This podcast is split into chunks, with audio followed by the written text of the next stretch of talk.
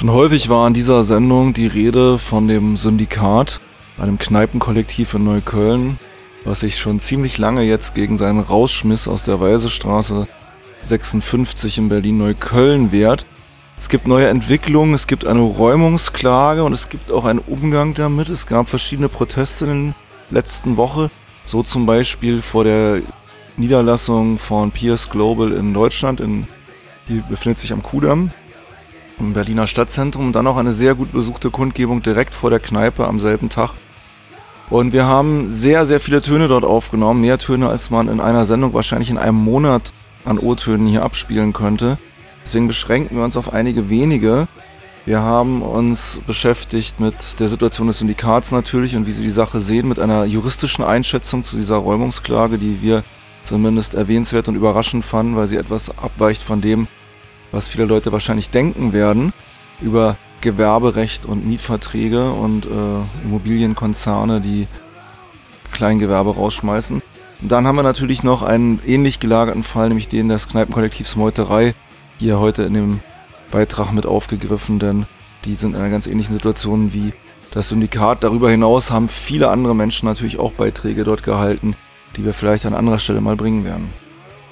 Und hier ist radioaktiv mit seinen O-Tönen. Oh. Oh. Oh oh. Wir wussten, dass der Tag kommen musste. Nun ist er da. Nach dem anarcha-feministischen Hausprojekt Liebig 34 hat das Syndikat als zweites der akut bedrohten emanzipatorischen Projekte den Termin für die Gerichtsverhandlung bezüglich der Räumungsklage erhalten. Am 29. Oktober soll es nach dem Willen von Pierce Global die richterliche Entscheidung geben, nach der dann irgendwann der erste Räumungsversuch folgt. Aber nach dem Willen von Pierce Global hätten wir auch schon am 31.12. letzten Jahres die Schlüssel übergeben sollen. Ihr Wunsch ist uns offensichtlich nicht Befehl. Syndikat versus Pierce Global. Zwei gehen rein, eine kommt raus. Ihr erinnert euch an, an Mad Max. Wieso auch? Die letzten Monate seit der Kündigung haben uns in unserer Haltung bestätigt, dass unsere Existenz und der Wunsch unserer Nachbarinnen und Freundinnen nach unserem Verbleib weit mehr wiegt als formale Besitzverhältnisse und Eigentumsinteressen anonymer Briefkastenkonstrukte. Auf der Habenseite bei uns stehen unzählige Solidaritätsbekundungen durch persönliche Gespräche, Briefe, E-Mails, Statements, Bilder, Transparente und Aktionen. Tausende Menschen haben für unseren Erhalt unterschrieben, auf Kundgebungen und Demonstrationen protestiert, in Nächten ihre Wut direkter, direkterer Ausdrucksform verliehen, uns bei unseren Aktionen unterstützt, Plakate geklebt, Transparente gemalt, Infostände betreut und so vieles mehr. Auf der Gegenseite steht nichts. Seit unserer Kündigung, unserer Recherche und der Enttarnung des Peers-Netzwerks als eines der größten Immobilienkonstrukte Berlins herrscht vollkommene Funkstille. Vertreterinnen von Pierce Global, sei es hier am Kudamm oder in ihrem Briefkastenfirmensitz in Luxemburg, verweigern sich beharrlich jeder Kommunikation, sei es mit uns, mit Journalistinnen oder Politikerinnen. Stattdessen geht ihre Anmaßung über das grundlose Kündigen von Gewerbemietverträgen entscheiden zu wollen, wie unsere Kieze aussehen sollen und welche Gewerbe dort reinpassen, weiter. Wie sich zuletzt beim Versuch gezeigt hat, unsere Nachbarinnen vom Labetto Lab in der Okerstraße rauszuwerfen. Zum Glück für sie sehr dilettantisch und bislang vergebens. Die Firman Properties, so der Name der Briefkastenfirma aus dem Peers-Netzwerk, dem das Syndikat und die Weisestraße 56 offiziell gehört, dadurch munter weiter Rendite für die britische Milliardärsfamilie Pierce scheffelt, während sie gleichzeitig durch ihr, ihr verschleiertes Konstrukt praktisch keine Steuern in Berlin zahlen, ist dann auch nur eine Randnotiz für die geneigte rechtsstaatlich orientierte Leserinnenschaft. Laut einer Recherche des Tagesspiegel erzielte Firman Properties im Jahr 2017 1,2 Millionen Euro Einnahmen und zahlte dafür beachtliche 535 Euro Steuern.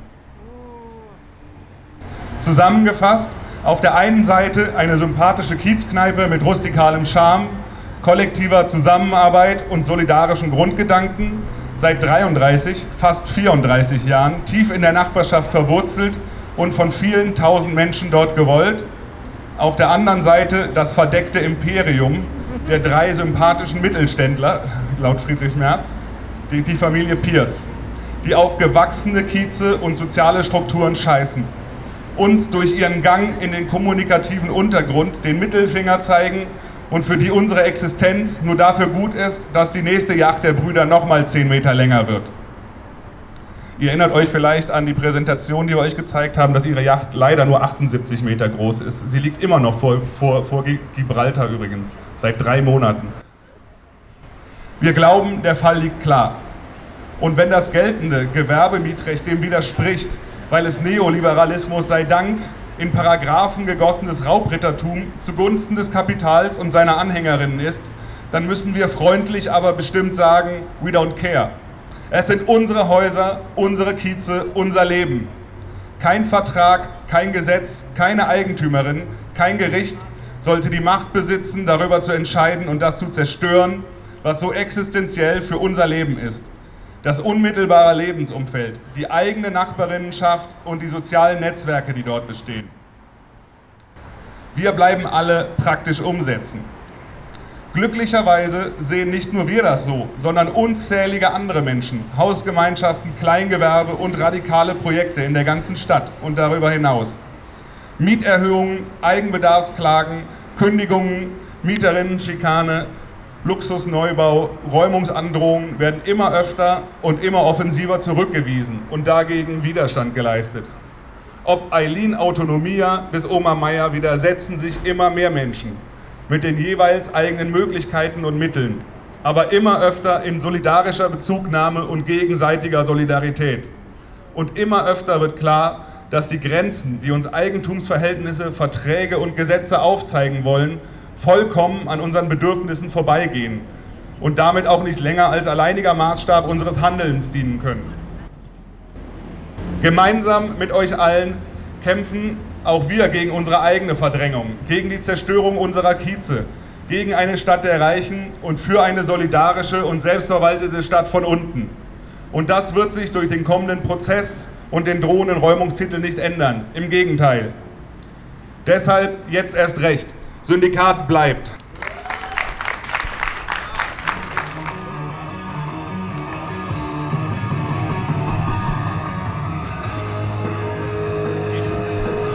Ein anwesender Rechtsanwalt, der das Syndikat juristisch vertritt, erläuterte die rechtliche Strategie, die die Kneipe verfolgt. Ein paar Worte zum Prozess. Nachdem ich gestern schon als Syndikatsanwalt äh, von der Taz bezeichnet wurde, äh, offenbar ich jetzt die supergeheime Prozessstrategie des Syndikates. Versuche aber erstmal einen Überblick zu verschaffen, was jetzt überhaupt alles ansteht, denn ähm, da scheint es ja Unklarheiten zu geben. Also in der Tat ist es so, es ist Räumungsklage erhoben worden was letztlich bedeuten kann am Ende, dass ein Räumungsurteil dabei herauskommt. Der hervorragende Redebeitrag vor mir hatte einen kleinen Fehler. Es ist nämlich nicht so, dass der Mietvertrag äh, beendet ist, sondern wir sind da anderer Auffassung. Dazu sage ich gleich was. Der Ablauf ist folgendermaßen. Die, so sagen wir das, Gegenseite hat eine Räumungsklage geschrieben, hat da ihre Argumente geliefert. Wir haben eine Klagerwiderung daraufhin geschrieben, haben unsere Argumente gebracht und das Landgericht wird an diesem angekündigten Termin sich das anschauen, was wir da so aufgeschrieben haben. Es kann sein, muss aber nicht, dass an diesem Termin schon ein Räumungsurteil gesprochen wird. In der Regel ist es so, dass die Gerichte sich da nochmal Gedanken darüber machen und das dann zu Papier bringen.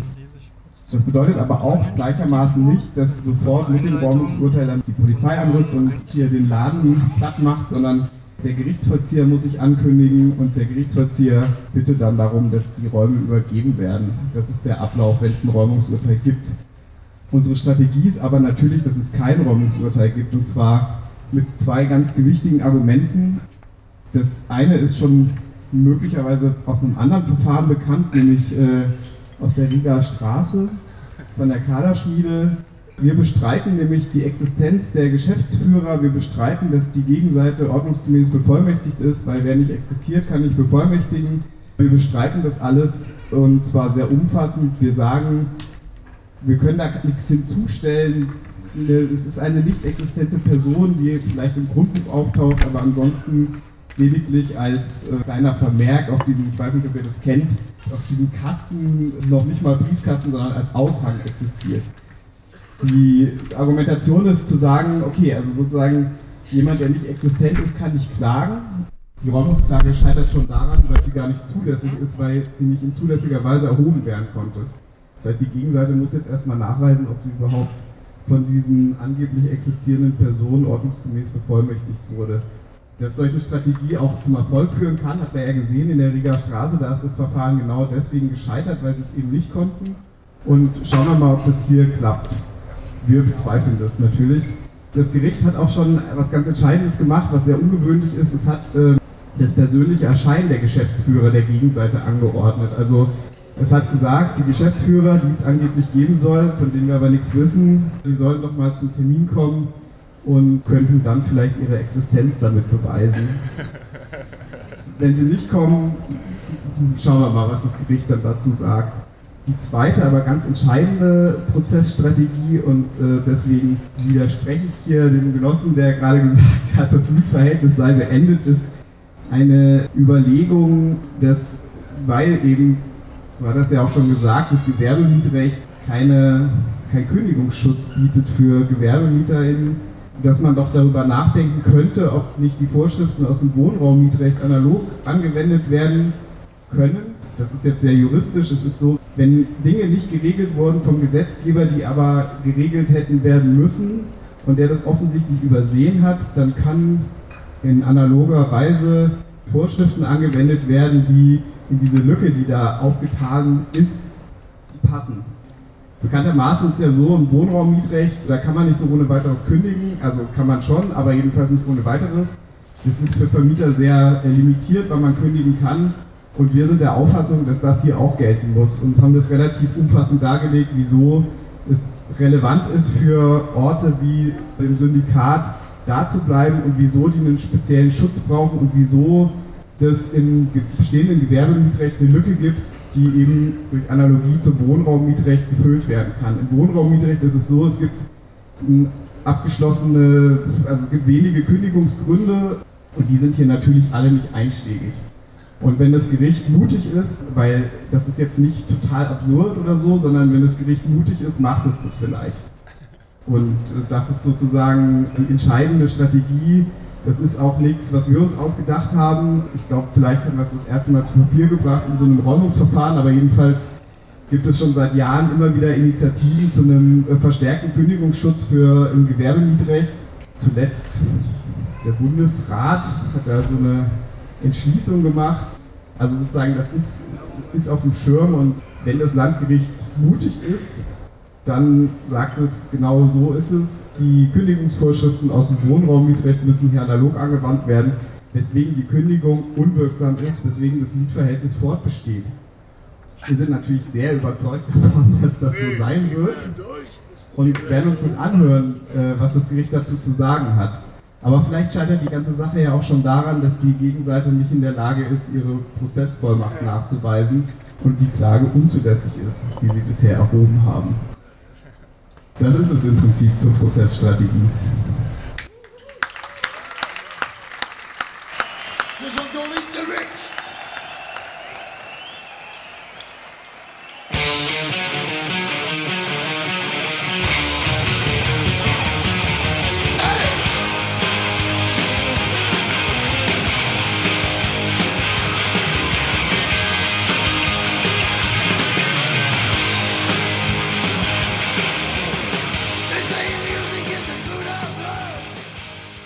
Mozart Eat the erfreut sich über 20 Jahre nach seinem Erscheinen erneut ungeheurer Beliebtheit. Nicht nur auf Kundgebungen für das Syndikat, sondern auch ansonsten wieder öfter zu hören in der Stadt dieser Song. Und wahrscheinlich eine praktikable Alternative für dann, wenn uns hier irgendwann der Luft zum Atmen endgültig abgedreht wird. Nichtsdestotrotz kämpfen Leute, nicht nur im Syndikat, sondern auch in einem ganz ähnlich gelagerten Fall in Kreuzberg, das Kneipenkollektiv Meuterei, und äh, die sind ebenfalls im Augenblick in einer rechtlichen Bredouille. Hört selbst. Mit einer befreundeten Kneipe in Kreuzberg, der Meuterei. Seit dem 1. Juni zählt die Uhr über ihrem Tresen nun, wie viele Tage bereits ohne Mietvertrag weitergemacht wird. 48. Eurem Beispiel folgend wurden die Schlüssel der Kneipe in der Reichenberger Straße nicht abgegeben. Schnelles Geld ist mit dem Verkauf der Meuterei also nicht zu machen. Und der Eigentümer Goran Nenadic von der Celos Properties GmbH muss den umständlicheren Weg über die Gerichte nehmen. Kaufverhandlungen mit ihm scheiterten an, seinem utopischen an seinen utopischen Preisvorstellungen von 650.000 Euro und dem scheinheiligen Argument, er selbst mache ja nicht die Preise, sondern der Markt. Dass wir den Markt, der für Verdrängung, Obdachlosigkeit und Zwangsräumung verantwortlich ist, ablehnen, muss eigentlich nicht betont werden. Bei einem Eigentümer, der sich jedoch genau dahinter versteckt, haben wir genau hingeschaut. Und was wir fanden, eine Kleinstadt in Brandenburg, unweit von Berlin, in der man als Immobilienunternehmen hervorragend den Markt umgehen kann und Steuern sparen kann. Die Kleinstadt heißt Zossen und überhaupt und erhebt den niedrigmöglichen Gewerbsteuersatz, die Hälfte wie in Berlin. Rund um, Zossen, um das Zossener Modell hat sich eine dubiose Geschäftspraxis entwickelt.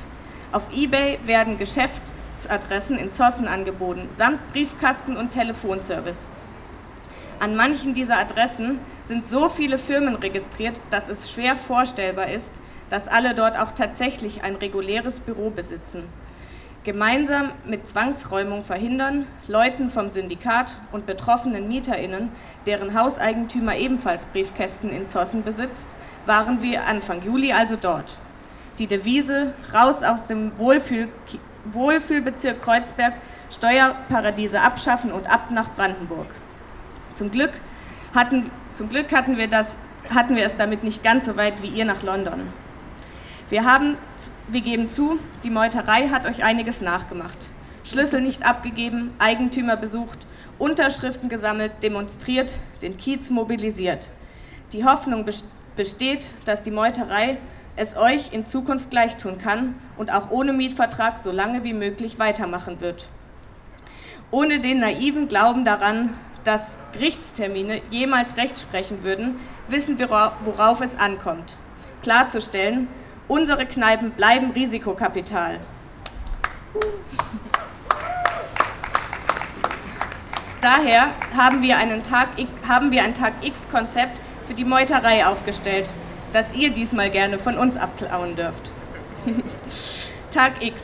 Meuterei verteidigen. Dezentrales Trinken planen. Jede Räumung hat ihren Preis. Wir tragen unseren Durst auf die Straße. Tag X. Meute wird geräumt, 19.45 Uhr Cornern vor der Meute oder vor, eurem Loft, vor einer Loft eurer Wahl. Bildet Bezugsgruppen, ein, ein ganzer Kasten Sterni ist billiger als 20 einzelne. Achtet auf Ankündigungen.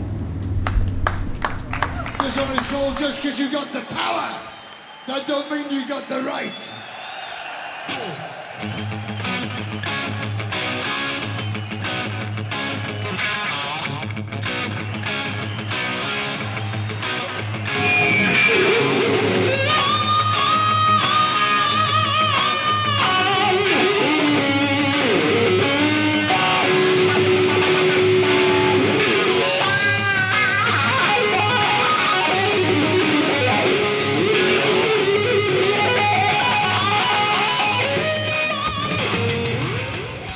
Unterstützerinnen.